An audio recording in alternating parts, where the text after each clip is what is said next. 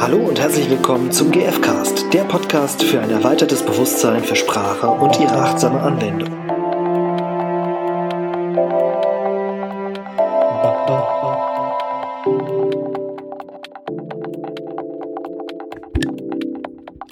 Hallo, Hallo, da sind wir wieder. da sind wir wieder. Im GFK-Cast mittendrin. Heute geht es um das Thema Beobachtung. Wir dachten, wir nehmen mal den ersten Schritt auf. Genau, den ersten von den vier Schritten. Die vier klassischen Schritte der gewaltfreien Kommunikation, nämlich äh, die Beobachtung, das Gefühl, das Bedürfnis und die Bitte. Genau. Und heute wollen wir uns mal die Beobachtung ein bisschen näher anschauen. Ähm, weil die Beobachtung so der Kern ist. Und wir haben am Anfang jetzt bei der Vorbereitung gedacht, es wäre voll einfach. Und es ist Ja. oh, wow, wow. So einfach ist das gar nicht. Ja, Aber stimmt. wir fangen mal mit dem Einfachen an. Was ist denn das Einfache? Das Einfache ist, dass eine Beobachtung ja das ist, was ich mit meinen Sinnen wahrnehmen Mhm. kann. Ne, Ich würde das jetzt mal so als Definition Mhm. Mal vorne dran stellen, wenn mich jemand fragt, was eine Beobachtung oder wenn du irgendwie, ich habe jetzt bei Wikipedia nicht nachgeguckt, aber da stehen, eine sinnliche Wahrnehmung. Also sprich, Ja. du hast was gesehen, was Gehört. gehört, ähm, Gefühlt, was gefühlt. gerochen und geschmeckt. Da haben wir dann auch schon alle Sinne beisammen. Genau. Und ähm, Ich finde das immer hilfreich zu sagen, ähm, oh, jetzt bin ich Nee, schon zu weit, glaube ich. Ich finde das so spannend. Ähm, ähm, also eine Beobachtung ist das, was eine Kamera aufnehmen Ja, würde. das finde ich Das auch, finde ich das so mag ich toll gerne. als Bild. Also so ein bisschen, was würde, ähm, wenn du eine Beobachtung wiedergibst oder äußerst, ne, was, das ist im Prinzip eine Beschreibung, wie so ein Drehbuch, Mhm, ähm, in dem einfach drinnen steht, was tut die Person. genau. Was sagt sie? Wie, wie, wie guckt sie? Wie ist die Mimik? Wie ist die Körpersprache?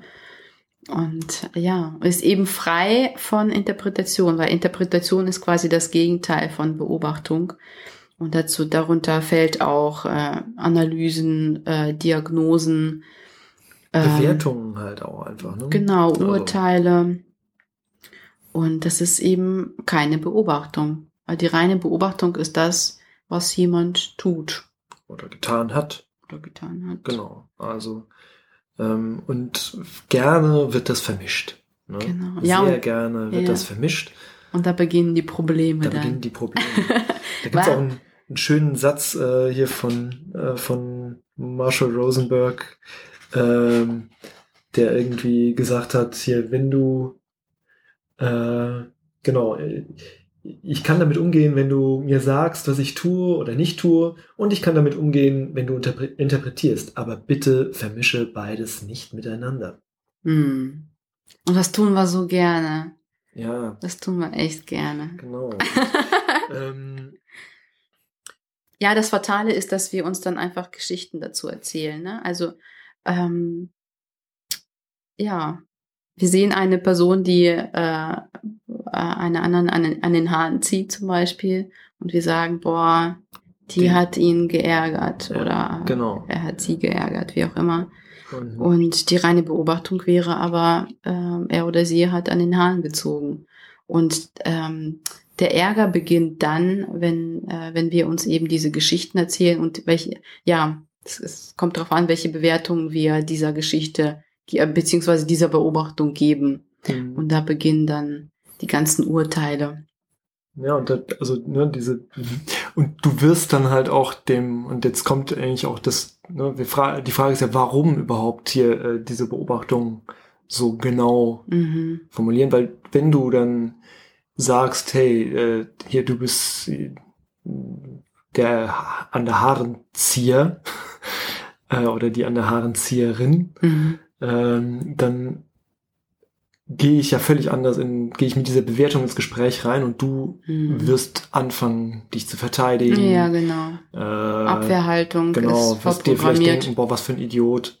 Ja. Ähm, wirst mit einer neuen Geschichte anfangen, nämlich, Genau. keine Ahnung, der, dieser Druckmacher Mhm. oder so. Mhm. Also das sind ja dann äh, die, die Gedanken, die abgehen. Das Mhm. ist ein weiteres Thema, über das wir nochmal sprechen werden. Die Gedanken das ist sehr spannend, aber die Gedanken haben eben sehr viel Interpretation. Also die sind sehr viele Interpretationen, Mhm. ähm, wo wir uns eben Geschichten erzählen. Und Mhm. ich, ich mag ganz gerne eben diese Gegenüberstellung so. Es gibt die Beobachtung, die nur beschreibt, wie diese Kamera, was Mhm. passiert. Und Ohne ein Urteil darüber zu fällen. Ja. Genau, ohne ein Mhm. Urteil darüber zu befällen, auch wenn es noch so verlockend ist, das zu tun. Mhm. Und demgegenüber eben die Interpretation, das ist eben, was wir häufig machen. Und die sagt eben eigentlich einfach nur aus, was ich als Interpretierender über das denke, was da eigentlich passiert. Also wenn ich äh, was beobachtet habe und Mhm. dann sage, ey, du an der Hasen, äh, Hasen.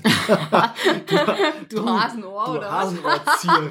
Nee, also Haare, du, du an den Haarenzieherin.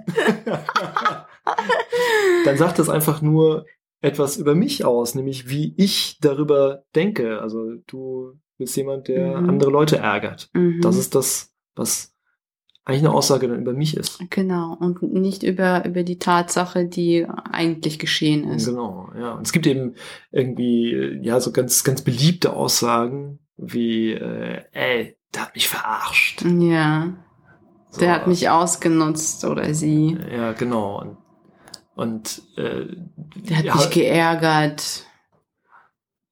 ja, und habe ich auch schon tausendmal gedacht. ja. Und ähm, was ist da zum Beispiel eine Beobachtung? Ne? Wenn ich irgendwie äh, mein Auto, ich habe mir ein Auto gekauft und also das stimmt jetzt nicht wirklich. Also ich habe mir jetzt, ich habe mir zwar wirklich mal ein Auto gekauft, aber jetzt die Geschichte, die danach kommt, die stimmt nicht. Äh, Jetzt bin und ich zwar- gespannt. Und zwar, äh, jetzt das Beispiel ist, ich habe mir ein Auto gekauft und ähm, stell fest, irgendwie äh, in Wirklichkeit beim nächsten Mal, wenn ich in der Werkstatt bin, sagt mir mein äh, Handwerker, äh, mein Mechaniker, hier, das Auto hat in Wirklichkeit 100.000 Kilometer mehr drauf. mm. Ähm, der Motor ist im Arsch. ich, ja, da hat mich mein äh, der Verkäufer aber richtig ja, verarscht. Ja, ja, ja.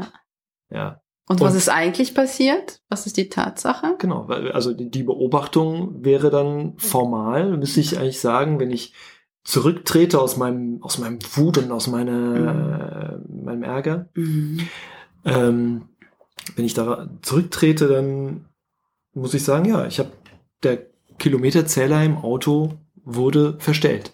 Mhm. Das ist die Tatsache. Mhm. So, und jetzt ist es natürlich erstmal für mich super schwierig zu sagen, ähm, dass der Typ mich nicht verarscht hat, der ja. Verkäufer. ja, weil du schon total im Ärger bist. Klar, ich bin ja voll, voll sauer, ey. Voll verarscht. Ja, und was ist das Spannende ist, was ist dazwischen passiert zwischen der Beobachtung, da ist ähm, äh, ne, also der Aussage vom Mechaniker, der hat eigentlich 100, äh, 1000 Kilometer mehr drauf und seinem Ärger, da ist das passiert so in Windeseile, dass wir das oftmals gar nicht merken. Und ähm, dazwischen ist eben unsere Gedanken dazu. Mhm. Und diese Gedanken sind dann eben, ähm, ich bin das Opfer und äh, Mhm, er hat mir ja. das angetan und äh, wie kann er das nur Er ist tun? der Täter. Genau. Und Und im, letztendlich sind wir die, diejenigen, die dann anfangen zu urteilen und darüber entsteht der Ärger. Und das finde ich so spannend. Und das passiert so schnell, dass wir glauben, ähm, die Handlung des, des anderen äh, löst unseren Ärger aus. Im Grunde sind das aber unsere Gedanken. ja, das ist natürlich erstmal, ja, dickes Brett. Ja, mir fällt, ja, mir Also, fällt da ein Beispiel, ein anderes Beispiel noch dazu ein. Äh, wenn, wenn zum Beispiel ähm, ähm, äh, ich mich mit einer mit meiner Freundin verabredet habe und die kommt ähm, kommt irgendwie 20 Minuten später. So, und dann sitze ich da und bin total sauer und mach dir irgendwie blöd an vielleicht. Und ähm, dann gibt's die gleiche Situation. Ähm, ich komme selbst aber zu spät und sie ja auch. Und dann freue ich mich aber total, ähm, weil ich denke, oh, die ist auch noch nicht da und Ja. äh, ich freue mich einfach. Das heißt, die Situation ist nicht das, was, was den Ärger auslöst, sondern äh, wirklich die Gedanken dazu, die Mhm. wir haben. Genau. Und das finde ich so Dann spannend. denkst du nämlich irgendwie so, ey, die ist immer unpünktlich. Genau, beim Ja. ersten Beispiel würde ich denken, boah, es kann nicht sein, wie kann die mir das antun? Die macht das immer und dann fange ich vielleicht noch an, aus der Vergangenheit alles hochzuholen, was, Mhm. was irgendwie mich gearbeitet. Ja. Ja, Du fängst an, irgendwie ihren Namen zu geben. So, also Ja. Unzuverlässig. ja, ja. Ja. Und, ähm, und beim zweiten Beispiel ähm, bin ich einfach nur froh, dass die zu spät ist. Ähm, beziehungsweise 20 Minuten später kommt als verabredet. Das wäre ja die reine Beobachtung, weil zu spät ist eigentlich auch schon ein Urteil, wenn man es ganz genau ja, nimmt. Oh, aber das ist ein gutes Beispiel tatsächlich. Also, weil das ist tatsächlich, ne, zu spät. Ja, immer wenn es irgendwas zu ist, zu spät, zu hoch, zu klein, zu groß, zu dick, äh, ist ne, ein Urteil im Dann Grunde. sowieso. Und auch, auch spät könnte man wahrscheinlich auch sagen, wäre demzufolge wahrscheinlich auch schon ein Urteil. Ja. Weil Ur, also die Beobachtung wäre, wir sind verabredet um 15 Uhr Ja, und sie du bist erst um 15.20 Uhr da. Genau, Ich gucke genau. auf meine Uhr, wir haben die gleiche Uhrzeit eingestellt. Ja. Ja, und das finde ich so lustig einfach, ne? Und das zeigt, also gerade dieses Beispiel zeigt, wir haben es selbst in der Hand, wie wir drüber denken und Mhm. wie wir das aufnehmen und ähm, haben letztendlich darüber auch die Gefühle in der Hand. Mhm. Und dann eben auch die Kommunikation, die ra- daraus folgt. Weil Ja. das, ne, wenn ich jetzt mit dieser Haltung in ein Gespräch gehe Mhm. äh, und vielleicht zu meinem Verkäufer wieder zurückkehre und Mhm.